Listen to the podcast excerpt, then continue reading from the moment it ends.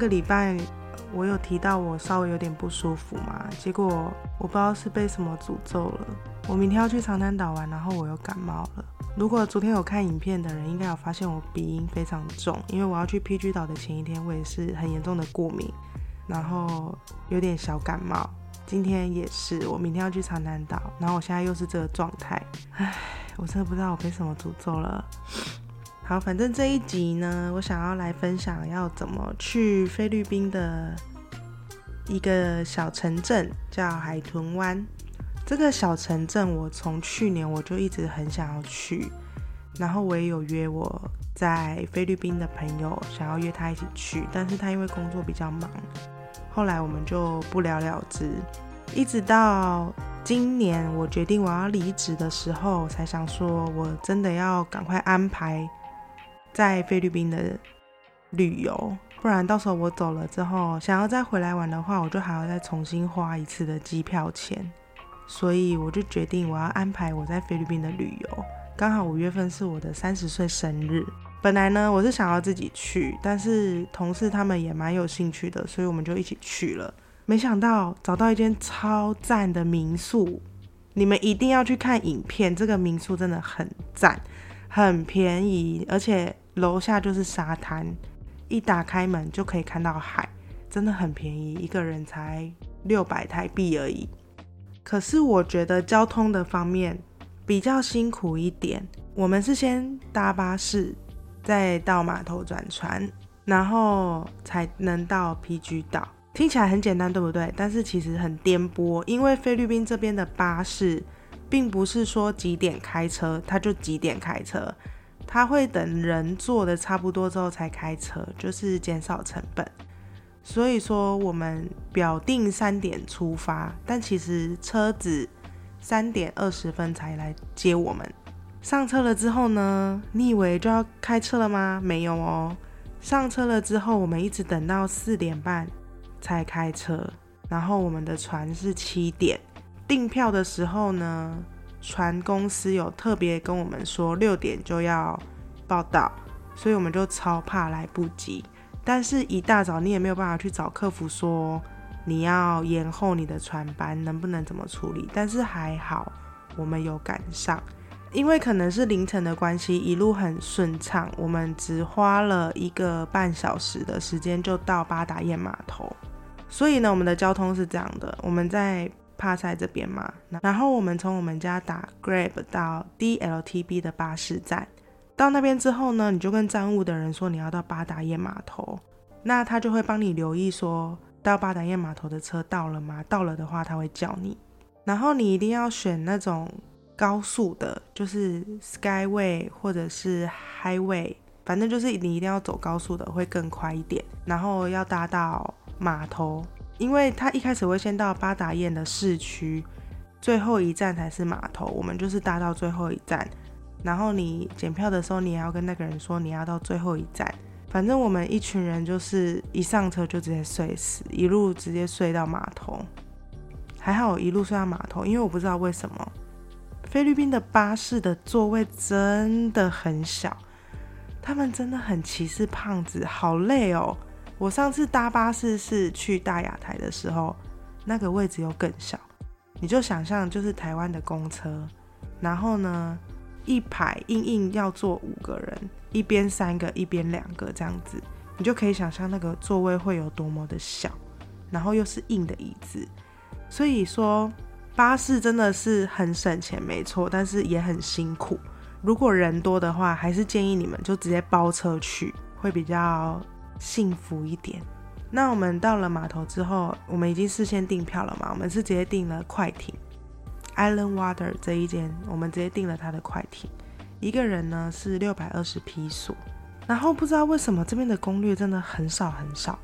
可能真的很少人去，然后我也好不容易找到有一个交通攻略这样子，我就很认真的记了笔记，因为我就是一个出门我一定要把我的行程安排的好好的，不然我会怕到那边之后浪费时间。我会把这个订票的网址放在 YouTube 的资讯栏，那大家就可以点进去看。不过其实除非你是在菲律宾当地啦，不然你从台湾来玩的话。应该也不太会有机会到这个小岛。我现在是提供给已经在菲律宾工作的人，或者是你长期住在菲律宾，然后你想要去这个地方，你可以借由这个网站去订票。如果你已经有订票的话，到那边你就直接到柜台，然后给他看你的订票凭证就可以了，他就会把票打印出来给你。那我到那边之后，我就在找网络攻略的那个码头在哪里，我就完全找不到。然后呢，我们就沿着人潮走走走，想说这样应该就会到码头吧。没想到我们在门口的时候就卡关了，因为他的门。感觉还在修，就是还没有盖好的感觉。然后又有一个路人一直叫我们去旁边缴一个不知道什么东西的税的钱。然后我出门前刚好我做功课的时候，我知道要缴税金，就是比如说离港税、旅游税、环境保护税什么的。所以我真的差点要去缴那个税耶，没想到那个是骗人的，因为有一个当地人他看我们很茫然。他就跟我们说你们要去哪里，然后我们就跟他说我们要去海豚湾这样，他就说那你们跟着我，他就带我们走进去，还好有他，不然我就去讲那个莫名其妙的水了，气死，真的气死。我们进到码头之后呢，就到 Island Water 那边去拿我们的票，拿完之后就进去，有点像是登机门的地方等，反正时间到了就会广播叫你，然后你就准备上船这样。我们到了当地之后呢？哦，对，我们刚刚在码头那边买完票之后，要先到旁边去缴离港税三十批。你要缴这些税金的时候，你就是不要在来路不明的柜台缴。他那边很明显就是在码头里面，然后有一个收税金的柜台，你们可以从影片里去看，它就是很明显就是。很正当跟你收钱的地方，不是那种乱七八糟的。然后我们搭船到了 PG 岛之后，其实 PG 岛它的全名是西班牙文，但是非常的难念。然后大家可以从我的标题去去搜寻。我们到了这个 PG 岛之后，我们先搭三轮车到沙邦这个地方。当地是没有计程车的，你只能租三轮呃。不是租三轮车，你只能租机车或是搭三轮车。那我们才刚落地嘛，我们就先搭三轮车到沙邦。我们要去那边潜水。到了沙邦之后呢，我们马上被包围，就是各式各样的推销，租机车的啊，买帽子的啊，卖潜水袋的啊，什么什么的，反正就是把我们包围了。我们就跟当地人租了机车，机车的话，我觉得算很便宜吧，因为一天才五百匹而已。然后我们有四个人，我们租了两台两天，等于说就是一个人两天付五百，因为两个人一台，很便宜，而且他完全没有给我们押证件呢，他怎么知道我们会不会还他车子啊？当然我们是很有良心的游客啦，我们还是有还给他，但是我就觉得也太没有保障了吧，就直接把机车租给我们呢，两天也是心脏很大颗。那我们到沙邦这个地方。之后我们就开始问潜水的店家嘛，但是我们怎么问都是一个人大概要四千多披索，就是差不多都要两千台币左右。之前我同事他们去长滩岛，他们包了一整个套装行程，就是有拖衣伞、浮潜、深潜，然后还有一些水上活动，我忘记有什么，反正就是还包含了其他的一两项水上。全部一个人才四千多批耶，等于说他那边四千多批玩了那么多东西，然后到了 PG 岛只能潜水，所以我们就觉得我们可能是被骗了，我们就想要去问一下其他店家，但是我们去问其他店家的时候，真的也都是那么贵，所以我们其实就有有一点绝望，因为我们到当地的时候真的觉得那个景色还好，后来我们找到了一个本地人经营的。就是你只有办法跟他用英文沟通而已。他就跟我们说，这边会比较贵的原因是因为这边的海底生态比较丰富。那长滩岛的话，它虽然景色很漂亮，但是海底的生态就相对的没有那么丰富，所以这边才会比较贵一点。所以我们就想说，好吧，那我们就看一看到底有多丰富。我们就跟这个当地的店家买了潜水的课程，一个人是两千五百披索。那我是第一次潜水，我就真的很紧张，然后一直一直吃水。就是教练跟我说你要怎么压啊，把水吐出来，我都没有办法。然后我就中途我就给他一个信号，说我想要上去，因为他就是有一个手势嘛，就是说你你要上去的话就比那个手势，所以我就比那个手势说我想要上去，然后教练就带我到水平面之上，我就跟教练说我不行，我一我一直吃水，我没有办法克服，然后我也没有办法控制我自己，你可以带我回去吗？然后教练可能就觉得很可惜，他就跟我说你再练习看看，我们再适应一下。然后我就再试了一次，还是没办法，我真的狂吃水，吃到我超绝望的。然后我又不会游泳，我就一直翻来翻去，没有办法控制我的方向。所以我就跟教练说：“我真的不行，你带我回去吧。”教练就说：“好，那我带你回去。你现在身体放轻松。”然后我就整个身体放轻松。他就说：“我们马上就到了，我们正在往回去的路上。”可是其实教练他没有带我回去，他是慢慢的又在带我往下潜，然后让我再慢慢的适应。当我发现说我好像没有在往岸边游的时候，其实我已经又又潜到蛮下面去的。然后我也很庆幸教练没有真的带我回去，因为这下面真的很漂亮，有很多的生物，然后海水也很干净，所以就是我觉得我很推荐这一间，是教练真的很有耐心，然后他们是一对一，就是一个教练带一个。学员这样子带我们下去，然后如果你想要另外有摄影啊、拍照的话，就是五百批索全部，不是说一个人，就是你们看你们有几个人，然后就是额外给他五百批索，照片真的拍的超级好，但是因为我中途脱队，所以说摄影跟照片几乎都没有我。不过那个教练真的把我的朋友们都拍的很好看，所以我就觉得这个五百批索花的很值得。批索换台币的话，就大概是乘以零点五四五。以目前的汇率来算的话，我们潜水完之后呢，因为大家都很累又很饿，所以就想说，我们干脆直接先把行李放到民宿去，然后再去找吃的。所以我们就骑着我们租的机车，然后就骑到民宿去。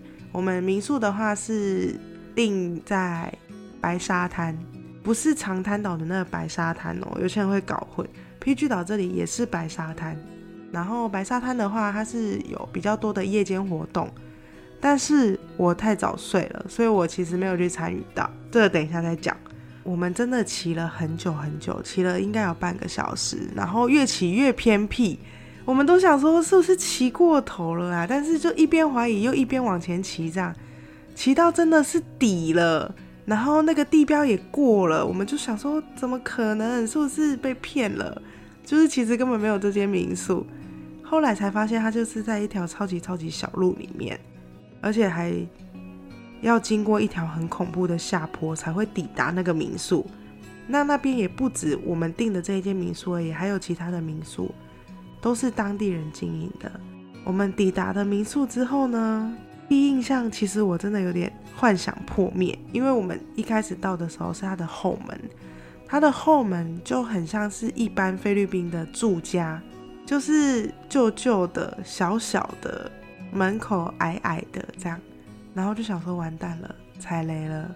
这个民宿是我订的，我心里就觉得死定了，好雷哦！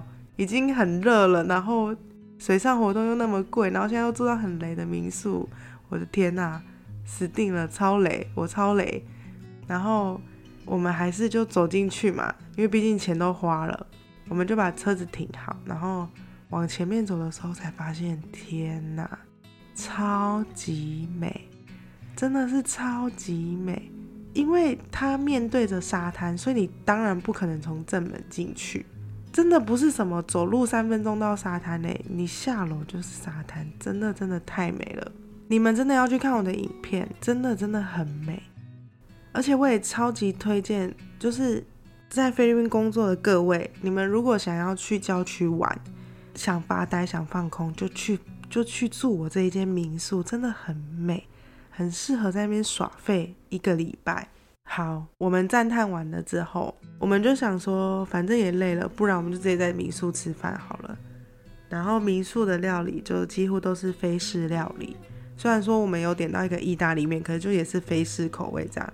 结果没想到还蛮好吃的诶，就这间民宿不但景色很美。房间很便宜，餐点居然也好吃。我怎么这么会找民宿啊？真的超级优质。因为我来这边，说真的，我除了吃一些菲律宾的小吃以外，我不爱吃菲式料理。但是这些民宿的菲式料理好好吃哦，没没有一道是让我们觉得难吃，然后没有去吃完它的。我们没有吃完，单纯是因为我们太饱了。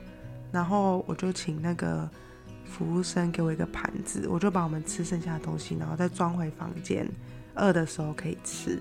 就是到这种程度诶，到没有吃完我会想要把它带回房间。虽然说我近期就是成为一个不太爱浪费食物的人，我都会把我点的东西吃完，但是它真的很好吃，应该是我来菲律宾以来我吃到最好吃的菲式料理。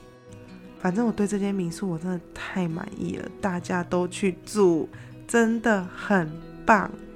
我一样有把这个民宿的名字。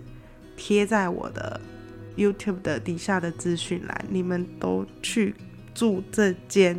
吃完饭之后呢，我们就简单的休息了一下。它因为它旁边有那个吊床，然后我们就在吊床上面耍废。耍废之后再进房间睡一下。我这个笨蛋带了行动电源，然后没有带线，所以为了要记录这一切，我先把我的手机充饱，然后我们再出发去白沙滩。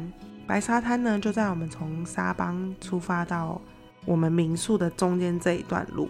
但是我们到那边之后呢，其实漂亮是漂亮啦，但是就觉得好像没有到很惊艳。可能是我们民宿太美了，所以我就没有到很惊艳。而且水上活动真的都超超超超超贵，光是那个拖衣伞，一个人就要两千台币吧。然后，如果你是双人的话，又更贵，因为他说双人的话要使用更多的，不知道是力气还是什么人力什么，反正双人就更贵，我们就花不下去那个钱，因为就觉得说这个沙滩没有美到我们想要在这片海上面享受这些设施，然后加上我的同行友人他们都去过长滩岛了，然后我也即将要去，所以我就觉得这个钱我不想要花在这里。我们就直接骑着机车去别的地方晃，然后在去别的地方晃之前呢，我们就先到白沙滩旁边的摊贩去逛一下，想说可以买一点伴手礼这样。然后我是一个很喜欢买包包的人，我就觉得去海岛我应该要买一个编织包吧，我就去看了一下，看有没有编织包。这边有一个蛮不好的经验，我到了。某一个摊贩前面，然后我觉得他的编织包很漂亮，所以我就去看了一下。可是呢，他回报给我的价钱，我觉得我不能接受，太贵了。所以我就跟他说：“哦，好，谢谢。”就是意思就是我不要。他就生气，然后他就用塔卡罗，他他就用非语，就是当地本地人的语言，然后骂我脏话。因为毕竟我在这边待了快两年了嘛。什么是脏话，什么是夸奖人的话，我还是分辨得出来的，所以我就觉得这种感受很不好，因为你很明显就是要赚游客的钱，然后所以我不想要接受，不想要买，然后你还生气，然后还骂人，我就觉得这个体验我觉得很不好。稍微晃了一下，我们就离开这个地方了。后来呢，因为我的保镖他非常的喜欢玩真枪实弹的靶场。我们之前也很常去马卡蒂那边有一间室内的，我们很常去那边玩真枪实弹的枪，但是我们一直没有机会去玩室外的，因为都有一点远。如果是在马尼拉的话，有可能最近的就是大雅台，就是你坐车也是需要两小时左右，所以我们就一直没有机会玩户外的。这次呢，刚好路过的时候被他眼睛很利。看到了有一间真枪实弹的户外靶场，我们就进去了。价格的部分我觉得不算很贵啦，我们玩的是狙击枪，然后五十发的话是五千披索，其实好像就是只贵室内一点点而已，没有贵非常的多，所以我就让他去玩。我自己是没有玩，因为我对这个枪没有什么兴趣。不过我第一次去靶场玩的时候，我其实有吓到。那时候我同事约我去，然后就想说好啊好啊，就是像国中那样吧，就打靶。结果一直到我戴上了耳塞，戴上了护目镜，走进去那个场地，闻到火药味的时候，我才问了我同事说：“这是真枪哦！” 我超级惊吓的，天哪，是真枪哦！我才知道，哦，原来原来是真枪哦。对，这是第一次的体验，很新鲜，但是我觉得我没有什么兴趣。然后呢，玩完之后，我们就也觉得没有什么好玩的，就回民宿去，想说早点按摩这样子，然后休息一下，晚上可以去酒吧鬼混。回到民宿之后，我们以为说可以在沙滩来个海边的马杀鸡，但是可能是因为我们按的时间大概接近六点，快天黑了，所以我们就被安排在二楼的。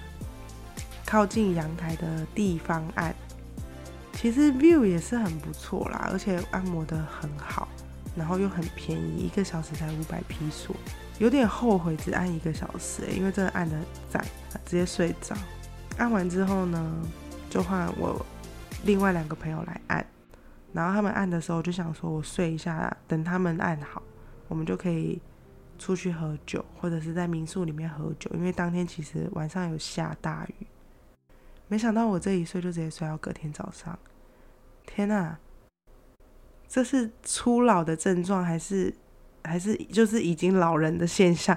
因为我上次去小琉球的时候也是，我那天去小琉球，我头很痛，然后我吃了药，想说睡一下好了，可以补充体力，然后再去酒吧。然后那天也是一睡下去，然后就直接。不想出门，就也没有去，好像变成一个没有夜生活的人哎！天哪，老了哎！好，反正我醒来的时候已经是早上六点的事，我就非常的懊悔。我后来看我其他去这里玩的朋友，晚上的白沙滩其实很热闹哎，就是有活物表演，因为现在长滩岛禁止嘛，所以说我觉得在 PG 岛可以看到活物，好像还蛮值得去看的，但是我没有去。反正我就是很懊悔啦，不过算了，至少我有好好的睡了一觉。那第二天呢，我们就是在民宿耍费，然后准备退房的时候，有一艘螃蟹船，它就突然停在我们的民宿的海海边，这样，他就问我们说，我们想不想要吃海胆，然后手上拿着一颗东西，大家看我的影片应该也有看到。然后他就说，我们想吃海胆的话，他可以去帮我们抓。但是他手上的那个是海马，这边真的 什么都可以吃诶，海马。然后因为我不敢吃海胆，我也没吃过海马。海胆的话是我同事他们敢吃，所以我们就跟他说好，那我们想要海胆，他就去帮我们抓了海胆过来。然后一颗是一百披索吧，过我。